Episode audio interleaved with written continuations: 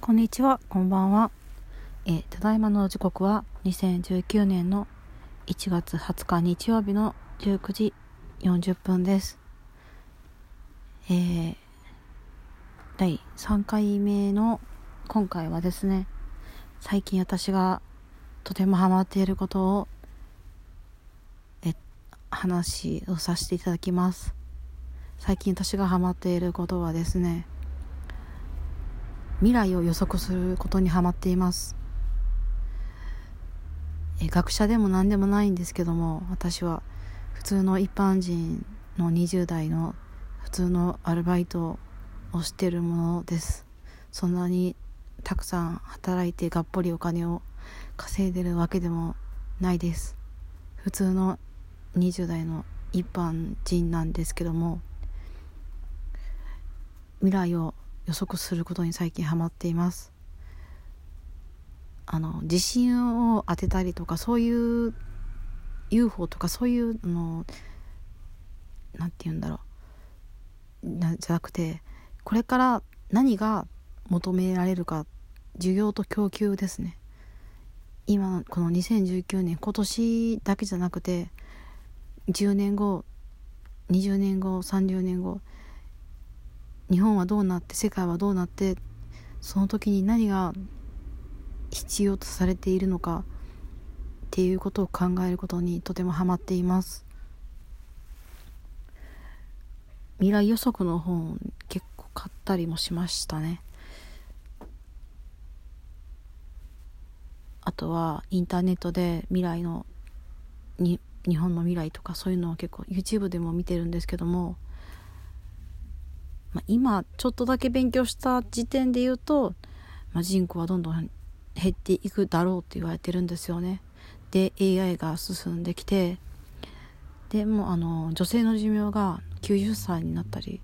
するそうですただ人口が減ってきてるので、まあ、経済はちょっとよよろしくないというかあんまり良くならないっていう予想もされてるんですけども、まあ、それもあくまでも予測予想なんでここでは私ははっきりそうなるとは言い切れないですがこういうものを目を通して未来を未来に何が一番一番じゃなくても何が必要なのか先を読むことを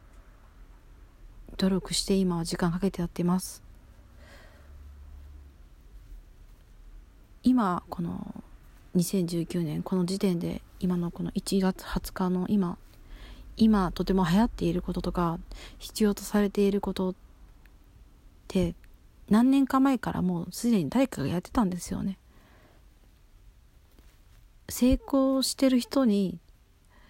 一発屋の人間ってなかなかいないと思うんです、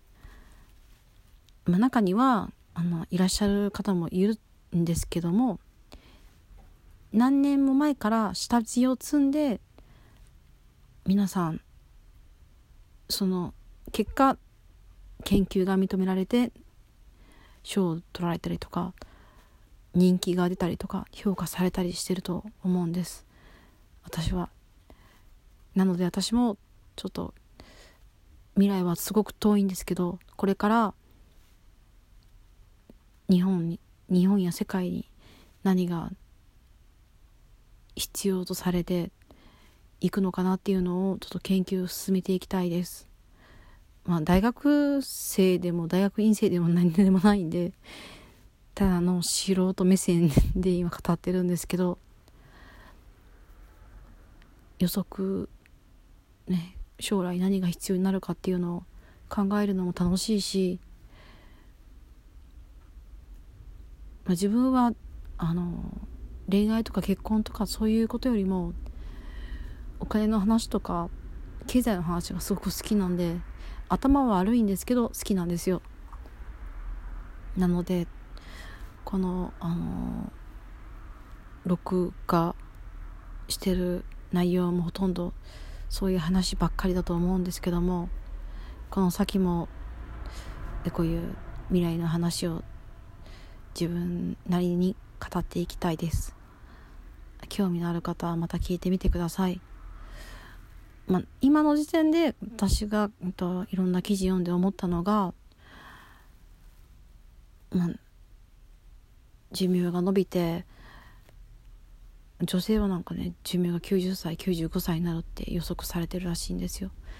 で人口がどんどん減ってきて経済がちょっと良くないかもわからないっていう予測もあったりとかですね。いろいろ本に書いてあったんですけど皆さんもぜひねあの未来を予測してみてください。結構面白いですよ。うん。今この2019年のこのね時点で活躍されている方はきっと何年も前に始めてたんじゃないかなと思うんですよね。いきなりパッと出で成功してる人ってそうそうなかなかいないと思いますしそういうのってなかなか続かないと思うんですよ。やっぱり下地がないとその何か問題にぶち当たった時ぶち当たった時に回避解決する方法がわからないんですよね。例えばそうだな。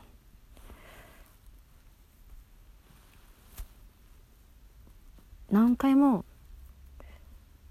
柔道の話しますか？例えばすごく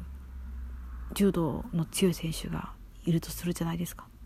まあ A さん A さんはすごく強いんですよ、まあ、柔道部に入って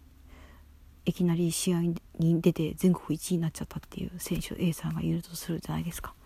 でもう片方の B さんはあの柔道部に入って3年目なんだけどなかなか成績が伸びなくてそんなに強くない。とても苦労してる。練習を何回もやってきたけど3年目でもうなかなか花が咲かない。A さんと B さんがいるじゃないですか。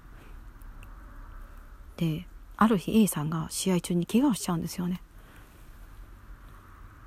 骨折でもしてしまうんです。で試合に出れない。練習もできない。すごい挫折ですよね。その時に怪我した時に A さんは怪我した時にどうしたらいいんだろうって考えると思うんですよ。でも怪我した一回も怪我した人ことはない人って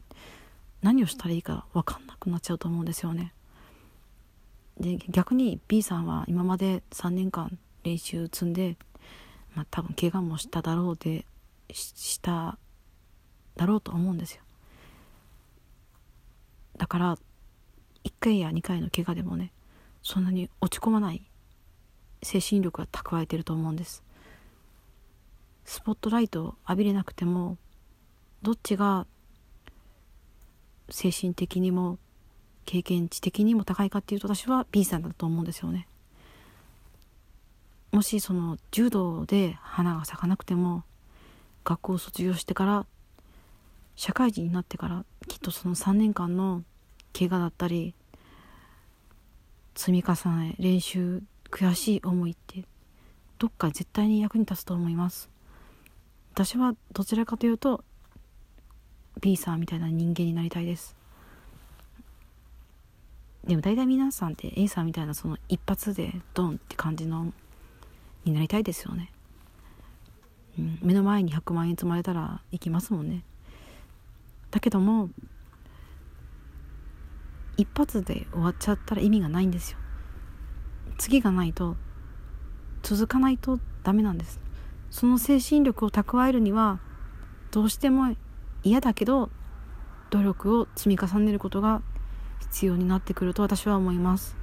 私のこれは私の経験談なので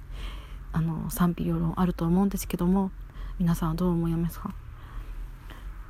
まあちょっと嫌な気分になった方もいらっしゃるかもわからないんですけどこれは私の一文なんであのあまり気にしないでください、まあ、人それぞれ自分の理想を持って強く信念を持って生きていくことが大事だと思います、えー、最後まで私のこのね、えー、今回の3回目の録音を聞いてくださって本当にありがとうございました。次回また明日必ず録画あげるんで、またよかったら聞いてください。本当にありがとうございました。